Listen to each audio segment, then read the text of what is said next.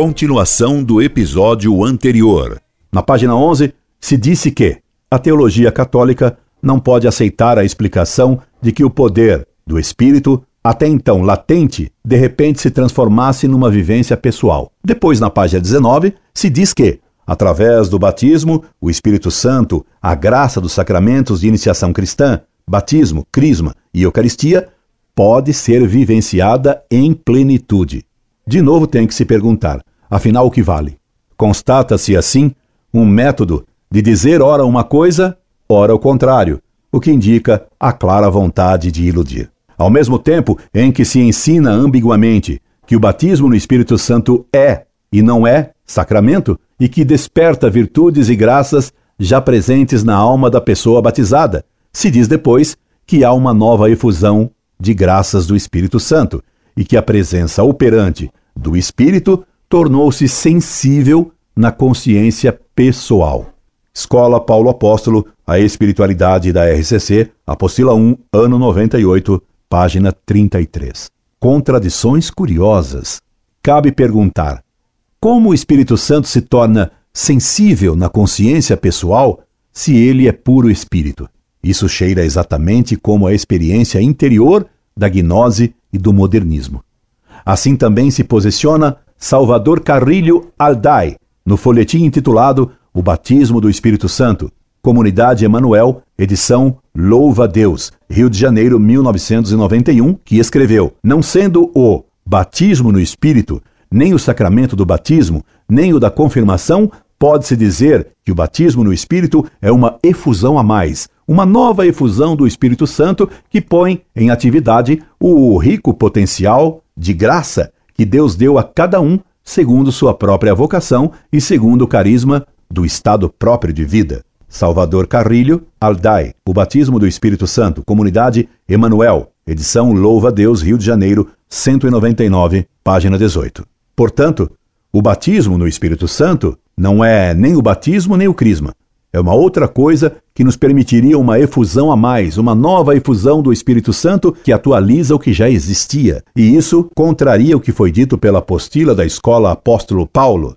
Na página 11, fica difícil não ver nessa conceituação que não se considere esse batismo no Espírito Santo como um pretenso novo verdadeiro sacramento. Esse mesmo autor, Salvador Carrilho, repete mais adiante: o batismo no Espírito Santo pode, pois, descobrir-se ou como uma nova efusão do Espírito Santo em nós, ou como um deixar em liberdade o Espírito, para que atue em nós com todo o seu poder, pondo em atividade os carismas que ele mesmo queira nos comunicar e produzindo os frutos de sua ação soberana. Salvador Carrilho, O Batismo do Espírito Santo, Comunidade Emanuel, edição Louva a Deus, Rio de Janeiro, 199, página 20.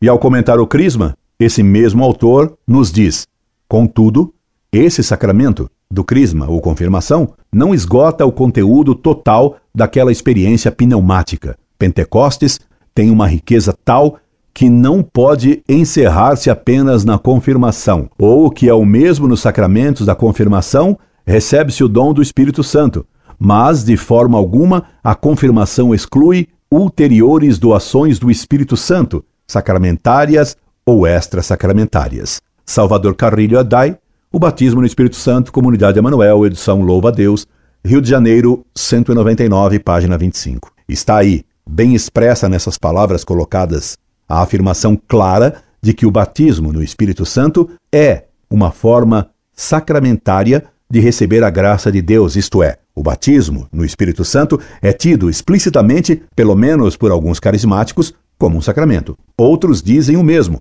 mas de modo velado, insinuando, pois não ousam desafiar claramente o anátema de Trento. Não faltam autores carismáticos ainda mais explícitos. Por exemplo, no folhetim redigido por Stephen B. Clark, se lê: O batismo no Espírito Santo é uma experiência definitiva para um número sempre crescente de católicos. Quando estes a descrevem, surgem então os resultados que se pretendem deste sacramento, tal como ilustrados nos textos teológicos. Stephen B. Clark, a relação entre o batismo no Espírito Santo e a crisma e encontros para oração no Espírito Santo. Tradução e introdução pelo padre Haroldo, assistente de treinamento de liderança cristã, empresa gráfica e editora Palmeiras, limitada, sem data. Centro Social Presidente Kennedy, Campinas, São Paulo, página 35. Neste folheto está escarrapachada a tese condenada pelo Concílio de Trento de que o batismo no Espírito Santo é um oitavo sacramento. Este último autor afirma ainda que, como os hereges certamente recebem o batismo no Espírito Santo, isso prova que ele não tem relação nenhuma com o crisma. Não católicos cristãos que não tenham sido crismados recebem o batismo no Espírito Santo. Se assim é, como seria possível uma definição do batismo no Espírito Santo como uma renovação da crisma ou a liberação do poder do Espírito realizada neste ato? Stephen B. Clark, página 37. Ao mesmo tempo em que afirma escandalosamente que o batismo no Espírito Santo é um sacramento. Esse mesmo autor, Stephen B. Clark, procura desvalorizar o sacramento do crisma, quase que negando que ele seja de fato um sacramento. Assim, diz ele, a crisma nunca ocupou um lugar de destaque em meio à cristandade. Este sacramento, experimentalmente, não tem muito significado. Stephen B. Clark, A relação entre o batismo no Espírito Santo e a crisma, e Encontros para a Oração no Espírito Santo. Tradução e introdução pelo Padre Haroldo, assistente de treinamento de liderança cristã, página 23. É incrível a ousadia com que se escrevem e imprimem com introdução de sacerdotes, tamanhas tolices e tamanhos erros teológicos. O crisma não teria muito significado. É o caso de se dizer, mas que falta faz a Inquisição? Mais ainda, esse autor escreve: atualmente na Igreja Católica há um novo interesse em sacramentos renovadores. Esses retiros ou outras reuniões dessa natureza é fato comum incluir-se entre as matérias a serem analisadas uma renovação do batismo, não exatamente uma renovação do voto do batismo, como também uma renovação do crisma. Qualquer que seja o significado dessas cerimônias, elas, ao menos, mostram o crescente cuidado da Igreja para o fato de que algo há de errado no modo pelo qual estes sacramentos se manifestam quando são conferidos. Stephen B. Clarke, página 32. É difícil ver atrevimento igual esse autor carismático coloca em dúvida a autenticidade e a legitimidade dos sacramentos conferidos hoje pela Igreja. E pouco adiante, esse mesmo autor ousa colocar o seguinte título num capítulo de seu livrequinho miserável e rechonchudo de heresias: Por que os sacramentos não são eficazes? Stephen B. Clark, A relação entre o batismo no Espírito Santo e a crisma e encontros para oração no Espírito Santo. Tradução e introdução pelo Padre Haroldo. Assistente de treinamento de liderança cristã, página 27. Não, meu caro, você não leu errado. Eu não copiei errado. O título do capítulo é esse mesmo: Por que os sacramentos não são eficazes?